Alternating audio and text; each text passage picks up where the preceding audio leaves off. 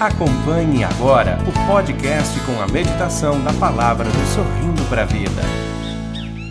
Em nome do Pai, do Filho e do Espírito Santo. Amém. Amém. Amém. Atos dos Apóstolos, capítulo 18, versículos do 24 ao 28, assim nos diz a palavra de Deus. Um judeu chamado Apolo, natural de Alexandria, tinha chegado a Éfeso. Era homem eloquente, versado nas sagradas escrituras. Tinha recebido instrução no caminho do Senhor e com muito entusiasmo falava e ensinava com exatidão a respeito de Jesus, embora só conhecesse o batismo de João. Então ele começou a falar com muita convicção na sinagoga. Ao escutá-lo, Priscila e Áquila acolheram-no e expuseram-lhe o caminho de Deus com maior exatidão. Como ele estava querendo passar para a Caia, os irmãos apoiaram-no e escreveram aos discípulos para que o acolhessem bem. A presença de Apolo aí foi muito útil aos que tinham abraçado a fé pela graça de Deus, pois ele refutava vigorosamente e em público os judeus, demonstrando pelas Escrituras que Jesus é o Cristo. Palavra do Senhor. Graças, a Deus. Graças a Deus. Gente, esta palavra tem algo único aqui para nós. Um judeu chamado Apolo, natural de Alexandria, tinha chegado a Éfeso. Veja, era um homem eloquente, falava bem. Era um homem persuasivo, convencia as pessoas. E tem gente que normalmente fala bem, mas não tem profundidade. Tem muitas pessoas que têm uma grande habilidade para se comunicar, mas não tem conteúdo, não tem assunto. Sempre a mesma coisa. Não consegue aprofundar os assuntos que traz. Então, é expansivo, não é? É sociável, é agradável na fala, é sonoro, usa bem as palavras, mas não tem o que, o que dizer, o que comunicar. Não era o caso do Apolo. O Apolo, além de um homem eloquente, ele era versado nas Escrituras. Versado no maior, no melhor ensinamento que o mundo já teve e que o mundo tem ainda é e sempre será a palavra de Deus. E esse camarada era fera em Sagrada Escritura. Tinha recebido instrução no caminho do Senhor, então ele sabia alguma coisa ali a respeito de Jesus Cristo, e o que ele sabia, ele era fiel. Porque diz aqui, ele ensinava com exatidão, mas sim, ele ensinava com exatidão o que ele tinha aprendido, mas só até onde ele tinha aprendido. Então, no, naquilo que ele aprendeu, ele não se desviou, ele era fiel e ele apresentava a verdade que ele tinha aprendido com eloquência e profundidade a respeito de Jesus. Só que tem um detalhe que a gente deixa passar batido. Olha aqui, ó. Ele só conhecia o batismo de João. Faltava alguma coisa para ele. Era um homem eloquente, versado na Sagrada Escritura, versado nas coisas de Deus. O que ele ensinava aos outros era impecável, mas faltava-lhe alguma coisa. Faltava-lhe aquela unção do Espírito Santo que não só persuade, mas converte. Não é? Porque você pode convencer, você pode persuadir, mas existe uma outra etapa que é converter. O que é você convencer? Posso chamar uma pessoa, pedir para ela sentar aqui e explanar para ela sobre os males do fumo ou os males da droga, que é claro para todo mundo, é claro essas drogas usadas para entorpecer as pessoas é uma desgraça. Uma Mas às vezes a gente precisa dizer o óbvio, porque tem gente que, por causa do prazer do entorpecer-se, ignora todas as consequências disso, ignora que a sua liberdade vai ser mutilada, limitada, morta, ignora que ela caminha para um, um, um abismo onde ela vai ser um zumbi um morto-vivo. Que é isso que a droga vai fazendo com a pessoa. E se você permitir, é isso que a droga vai levar a pessoa a ser. Aí você senta a pessoa, você explica para a pessoa, você mostra para a pessoa e ó, chega um ponto que a pessoa olha para você e diz assim: não tem mais argumento. Você tem toda a razão. Eu estou convencido de que essas drogas, elas são nocivas e elas são péssimas para a saúde. Estou convencido. Aí você pergunta para a pessoa: vai parar de usar ou não? Não, eu estou convencido, mas eu não, não tenho como, não vou parar de usar. Então a pessoa ela foi convencida, mas ela não foi persuadida. Na persuasão, às vezes você consegue mudar o comportamento de uma pessoa. Ela fazia, ela não faz mais. Talvez você chegue para a pessoa e diga assim: Olha, eu quero lhe dizer uma coisa. Não vou entrar nesses méritos do que droga fez, do que droga faz, porque para mim isso não vem ao caso aqui agora.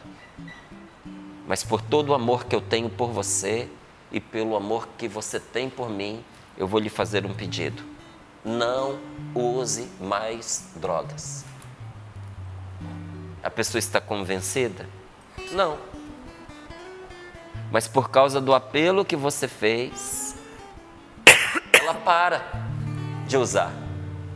Então você a persuadiu. Só que tem um algo a mais, um passo além, que é quando você convencido, você muda o seu comportamento porque você aderiu a Deus. É uma transformação que envolve todo o nosso ser. Isso é conversão e isso só Deus pode dar. Apolo convencia, Apolo persuadia, mas a palavra que ele levava não tinha aquela força de conversão. Ele era muito útil, diz aqui. Quer ver? Olha. Ao escutá-lo, Priscila e Áquila acolheram-no e expuseram-lhe o caminho de Deus com maior exatidão. E Apolo aqui foi espetacular, porque mesmo sabendo bastante, mesmo sendo eloquente, mesmo sendo letrado na Bíblia, na palavra de Deus, ele teve humildade de se deixar ensinar. Ele ouviu Priscila e Áquila se deixou ensinar por eles. Como ele estava querendo passar para Caia, os irmãos apoiaram-no e escreveram aos discípulos para que o acolhessem bem. E a presença de Apolo aí foi muito útil. Mas foi útil a quem? Foi útil aos que já tinham abraçado a fé. Porque era uma palavra que instruía mas que ainda faltava aquela força de conversão que só o Espírito Santo pode dar. Às vezes nós somos assim. Pessoas que falam bem, pessoas que têm uma boa palavra, pessoas que são eloquentes. Talvez a gente tenha crescido dentro da igreja. Talvez a gente repita para os nossos filhos, para os nossos pais para o nosso companheiro de jornada, para o marido, para a esposa, para o noivo, para a noiva, para o namorado, para a namorada, aquelas verdades que nós aprendemos desde a infância. no colo da nossa querida mãe igreja. Mas pode ser que esteja faltando alguma coisa. Porque se você logo, ler logo em seguida, aí isso vai ser é, para você fazer depois.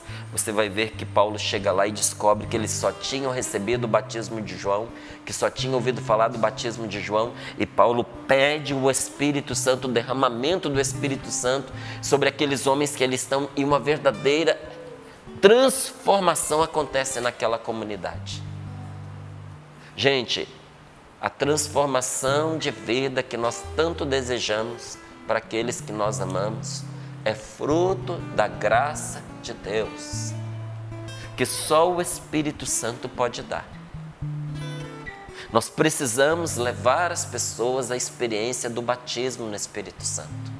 A canção nova existe para levar as pessoas à experiência do batismo no Espírito Santo.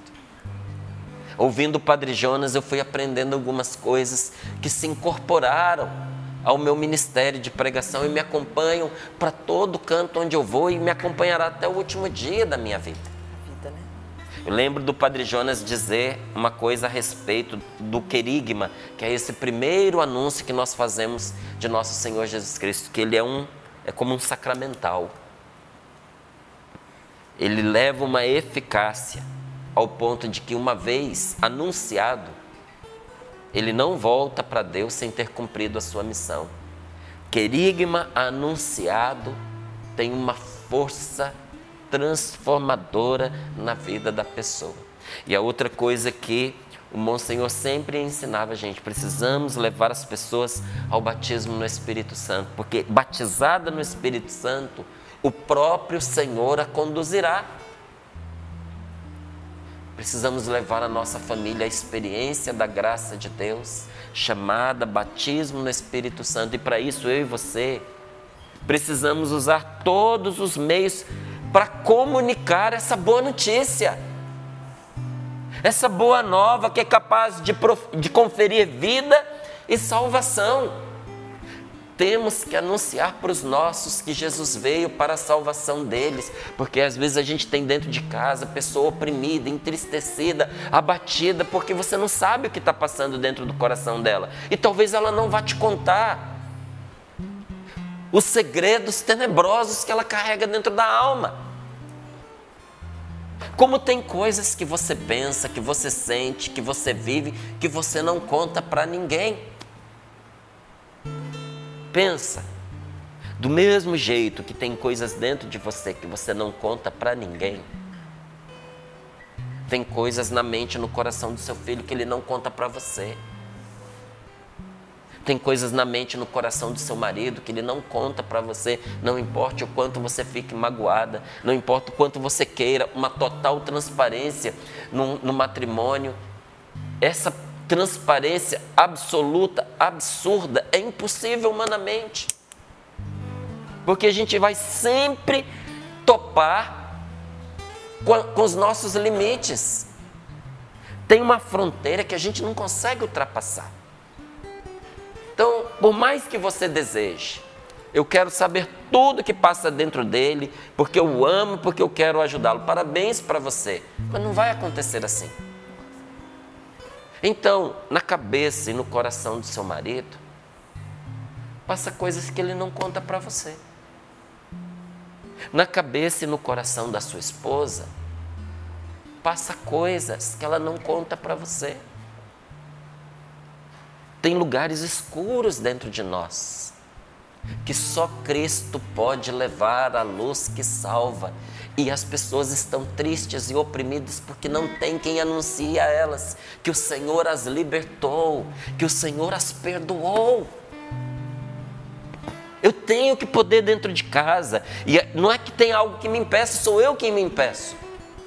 Eu tenho que ter a liberdade de chegar para o meu filho e dizer para ele: Deus te ama para além do que você é capaz de merecer. E Ele te perdoa. E Ele está com você. Tem uma boa notícia para você, meu filho. Você tem um Salvador incondicional que te ama sem medidas. Independente do que você faça, Ele sempre estará em seu favor para te libertar e para te salvar. Você tem alguém com quem você pode contar, inclusive quando eu já não estiver mais ao seu lado, quando eu já tiver partido. Gente, nós temos que usar de todos os meios para comunicar essa verdade, que é essa verdade é capaz de dar vida. Essa verdade é capaz de salvar. Eu preciso ter dentro da minha casa uma palavra que sara. Qual é a palavra que tem saído da minha boca e da sua boca? É uma palavra que sara, é uma palavra que cura, ou é uma palavra que divide, uma palavra que categoriza as pessoas. Tem tempos que ficam mais evidentes essas posturas. Nós estamos num tempo de é, da tentação de categorizar. Você é de esquerda, você é de direita. Então eu sou de um time e você é de outro. Eu torço para o time tal, você torce para o tal.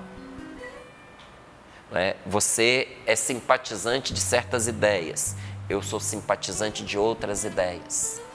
Então você não presta porque você não pensa como eu. E mesmo que a gente não diga com essa crueza que eu estou dizendo, às vezes é esse tipo de pensamento que nós carregamos dentro de nós.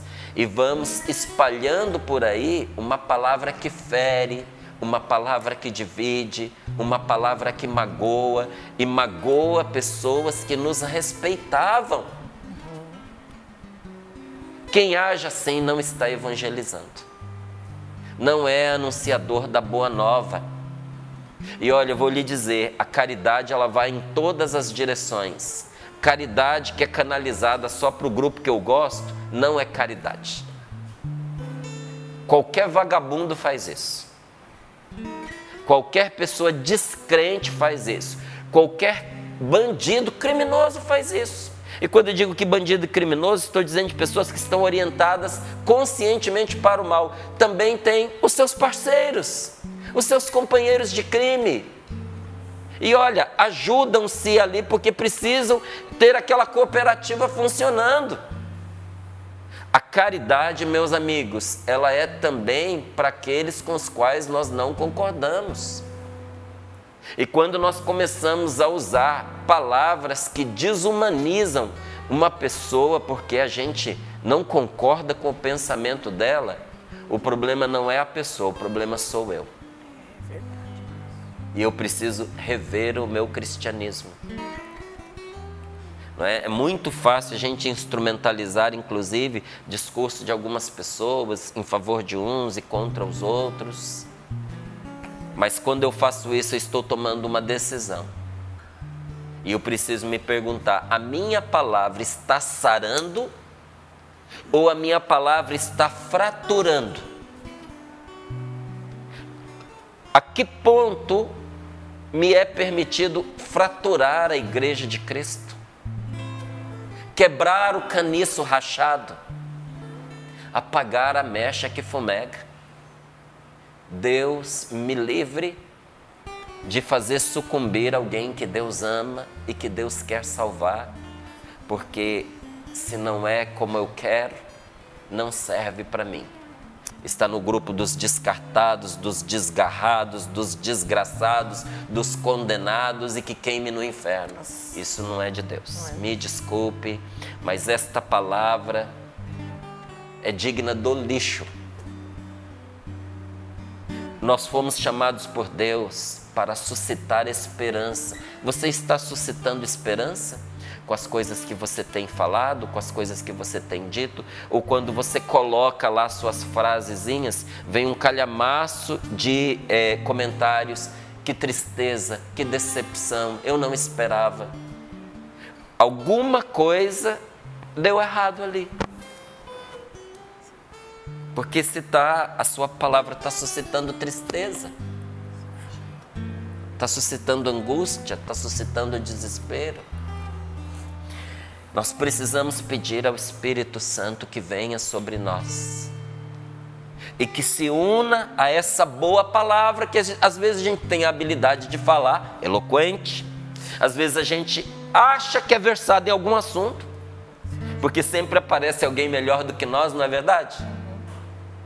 Mas se falta unção do Espírito Santo, gente, aquilo é só um bisturi afiado na mão de uma criança. Vamos fazer estrago. Olha, palavra certeira em gente sem juízo é um estilete na mão de um moleque. Vai cortando o que aparece pelo caminho. Quanto mais hábil uma pessoa é para falar, quanto mais conhecimento ela tem, maior a responsabilidade que ela tem e maior deveria ser a unção do Espírito Santo sobre ela. Bendito Apolo que se deixou instruir por Deus. Bendito Apolo, que talvez fosse até mais doutor do que a Áquila e o, e a, do que o Áquila e a Priscila. Pelo jeito, o Apolo era mais competente, tanto que lá na frente vai ter aquele grupo que diz: Eu sou de Paulo, eu sou de Apolo. Não tem alguém falando: Eu sou de Áquila e de Priscila. Quer dizer que o Apolo ó, passou os dois que ensinaram ele. O camarada era bom, mas para você se tornar bom, você tem que ser humilde. Porque o Espírito Santo não repousa sobre coração soberbo. O Espírito Santo desce sobre quem é humilde. Há uma imagem em relação a Nossa Senhora no cenáculo, que o Espírito Santo se derramou, mas transbordou de quem estava cheio. Encheu Nossa Senhora e transbordou dela para os apóstolos que ali estavam. Você sabe por quê? Porque para você ser cheio, você tem que estar vazio de si mesmo. Quanto mais humilde, mais cheio do Espírito Santo. Por isso que você vê o anjo dizer de Nossa Senhora, o que eu acho que ele não disse de mais ninguém. De Jesus Cristo é diferente, né? Uhum. Mas o que, que o anjo diz a respeito de Nossa Senhora? Ele faz uma constatação. Tu és cheia da graça de Deus. Eu te saúdo, ave. Ave quer dizer eu te saúdo ó cheia de graça. Não é fique cheia de graça. Não, tu és cheia da graça de Deus. O favor de Deus está contigo. E Nossa Senhora, quando contra Isabel, conta para Isabel o segredo. Qual é o segredo de Nossa Senhora? Ela diz para Isabel: Deus olhou para a humildade de sua serva. Eu não merecia Enquanto Nossa Senhora se rebaixa, Deus a levanta. Enquanto ela se esvazia, Deus a enche. Queira eu cada vez mais ser vazio de mim para ser cheio de Deus. Que tristeza quando para eu ser cheio de mim mesmo, eu me esvazio de Deus. Porque eu sei o que eu tenho para oferecer mas eu sei também o que Deus tem para oferecer. Então eu pergunto a você: se na sua casa você pode ser uma fonte, uma fonte, de, igual uma fonte de água que jorra, e você pode escolher a natureza dessa fonte. Essa fonte pode jorrar água, essa fonte pode jorrar petróleo, essa fonte pode jorrar óleo, se você pudesse escolher, mas agora a opção é entre uma coisa e outra. Essa fonte que você é dentro da sua casa pode jorrar você mesmo e pode jorrar Deus. Você é essa fonte, da qual vai fluir você mesmo para os seus, a sua presença, ou vai fluir a presença de Deus que escolha você faz? Eu sei que não é justo, justa a comparação que eu estou fazendo, porque uma coisa não dispensa a outra, mas elas caminham juntas. Mas quanto menos eu ofereço daquilo que é humano, limitado, para ceder espaço à graça de Deus, mais Deus se dá através de mim. Convém que Cristo cresça e que eu diminua. Quanto mais eu cedo espaço a Deus, mais a minha família experimenta paz verdadeira, alegria salvadora, felicidade sem limites. Que tipo de fonte eu quero ser dentro da minha casa? Uma que leva a própria palavra, eu digo o que eu quero, a força das minhas ideias, dos meus pensamentos, das minhas convicções humanas. E eu digo aqui humanas no sentido de desprovidas da graça ou fora daquilo que Deus me orienta, porque a gente também tem as nossas convicções naturais.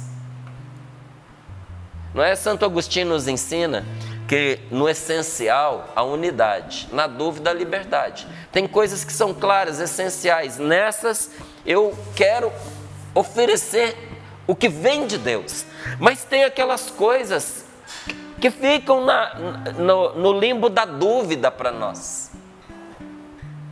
E que a gente entrega ali o pacote das nossas convicções pessoais. Não é?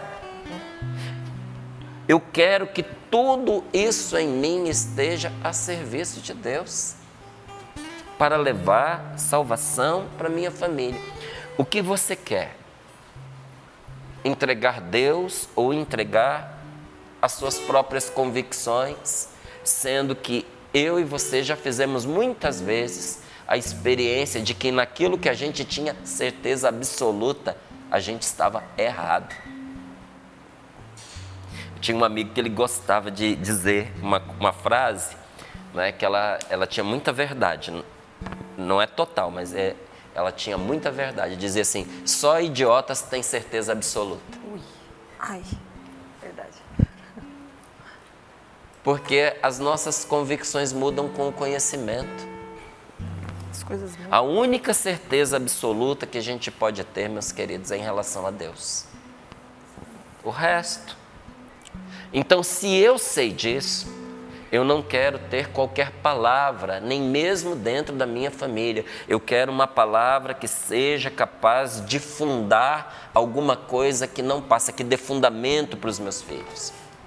Porque nós somos as raízes humanas dos nossos filhos. Se essa raiz é solta, se essa raiz não está bem plantada, qualquer sopro de vento arranca. Eu, nós somos pais, nós somos o, a, a fundação daquela família.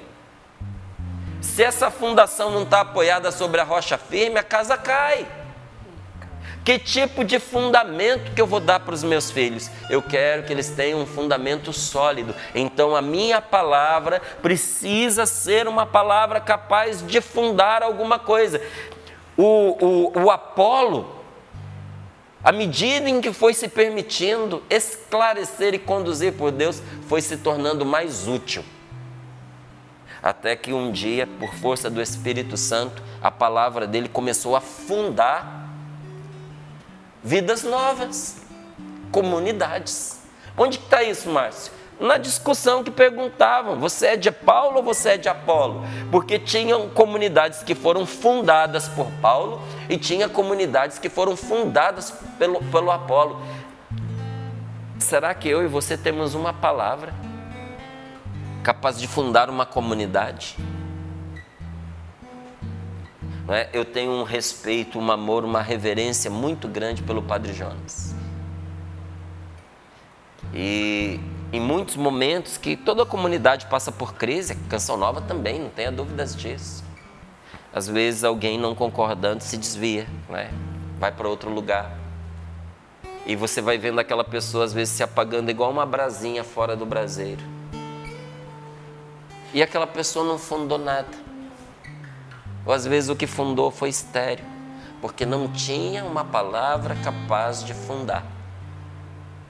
Porque aquela palavra tinha uma capa bonita, uma casca bonita, tinha, era bem arranjada, mas não tinha essa alma, esse recheio chamado unção do Espírito Santo de Deus.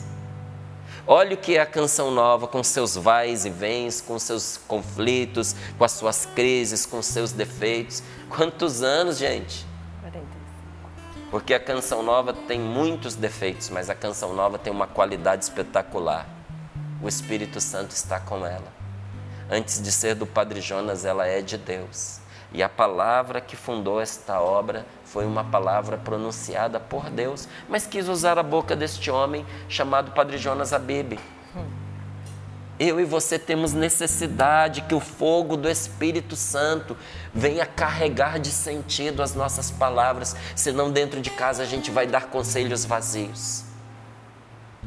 Eu e você temos necessidade que é, o fogo do Espírito Santo venha preencher as nossas palavras vazias de poder. Como é que você sabe se uma palavra sua é vazia de poder? Quando você chama um filho seu, faz uma correção e dá em nada. Vazia. Ficou vazia. Vazia. Quando você senta para conversar com seu cônjuge e aquela conversa só desanda. Gente, tem um tipo de conversa que assenta. Sabe? Suscita esperança suscite esperança, põe as coisas no lugar. Tem um tipo de conversa que você está ali, você tem até medo de a conversa ir mal, mas de repente você percebe que uma graça repousou sobre aquela, aquela conversa, que as coisas se acertaram. Sabe o que, que é isso? Poder de Deus no que a gente fala. Isso é evangelizar. E é uma coisa tão importante, porque as nossas palavras, não são simplesmente palavras. Tome cuidado com as suas palavras. O fato de hoje todo mundo ter nas mãos um microfone chamado internet, mídia social, celular, não é? Não, não banaliza a força de destruição daquilo que a gente diz. Não banaliza. Tome cuidado com as suas palavras, porque hoje em dia as palavras ficam. Tinha um ditado antigo latino que dizia assim: os escritos permanecem e as palavras voam. Esquece! Tá? Esquece! Não vale mais. Porque essa palavra foi dita numa altura em que os registros eram feitos por escrito. Agora você fala uma palavra, alguém te filma. Você vai lá e se filma. Aquilo fica registrado, não foi escrito, mas foi gravado. Vai permanecer. Tome cuidado com as suas palavras, porque nosso Senhor diz é, lá em Mateus que nós vamos ser julgados pelas nossas palavras. Ele diz assim: que por tuas palavras serás considerado justo, e por tuas palavras serás condenado. É a nossa boca quem nos condena ou a nossa boca quem nos promove.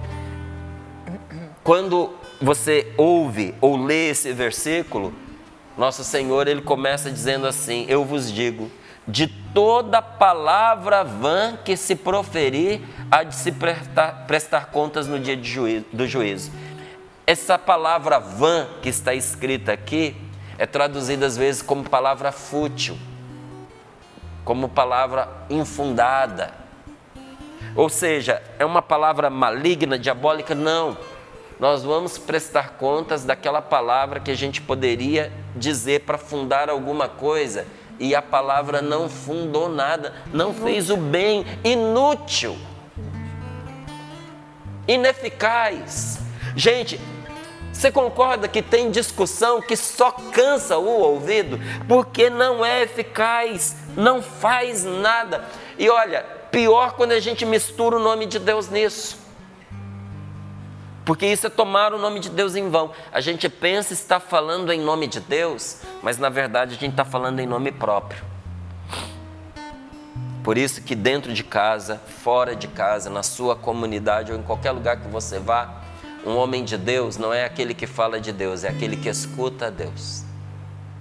Bom pregador é quem escuta.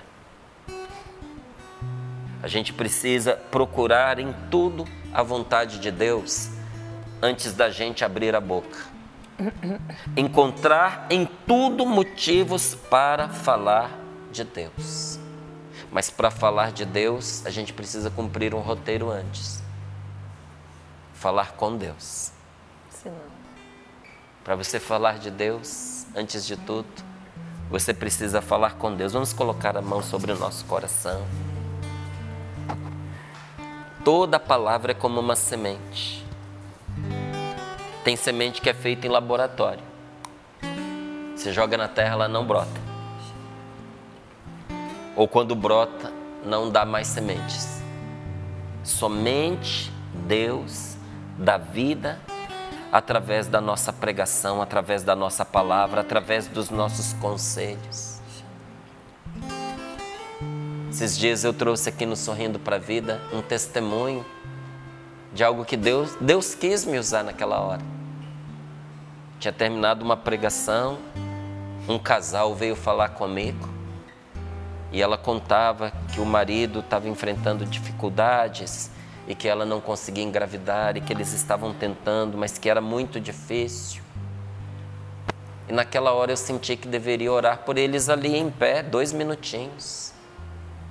E no meio da oração, uma oração simples, eu escutei de Deus que deveria dizer para ela que na próxima vez em que eu a encontrasse, ela estaria grávida.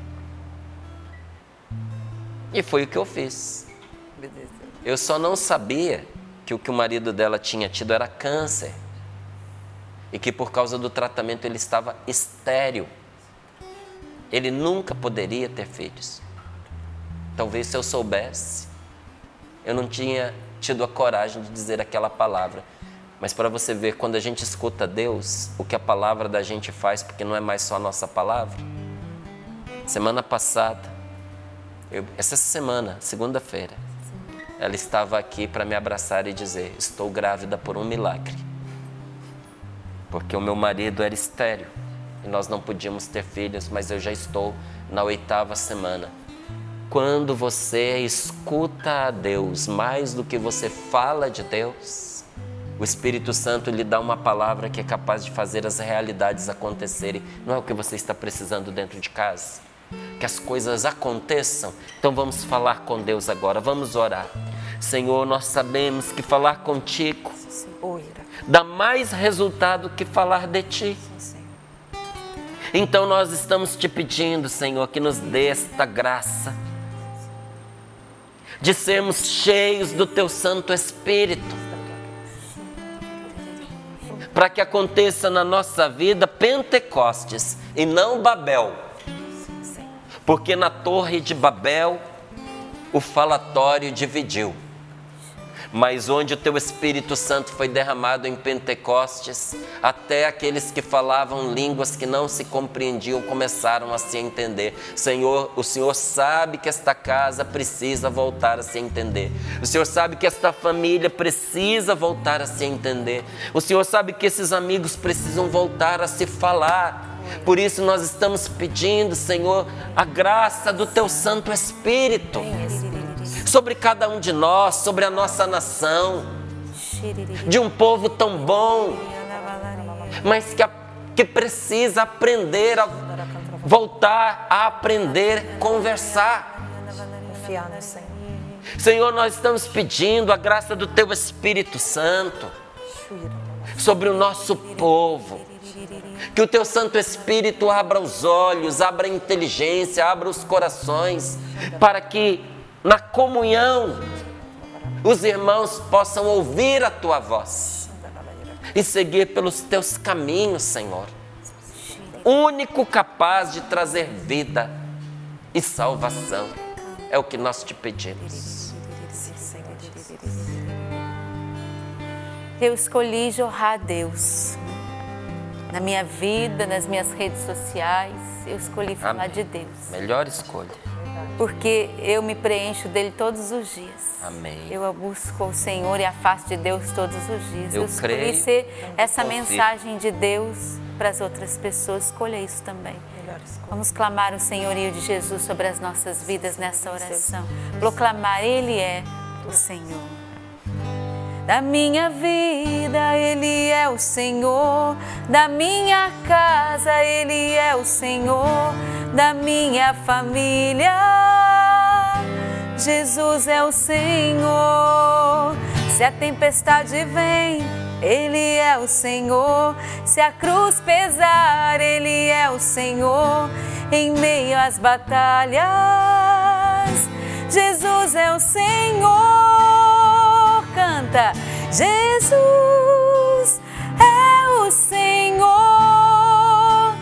o Salvador, o Libertador, incomparável. É o nome de Jesus. Jesus é o Senhor. Jesus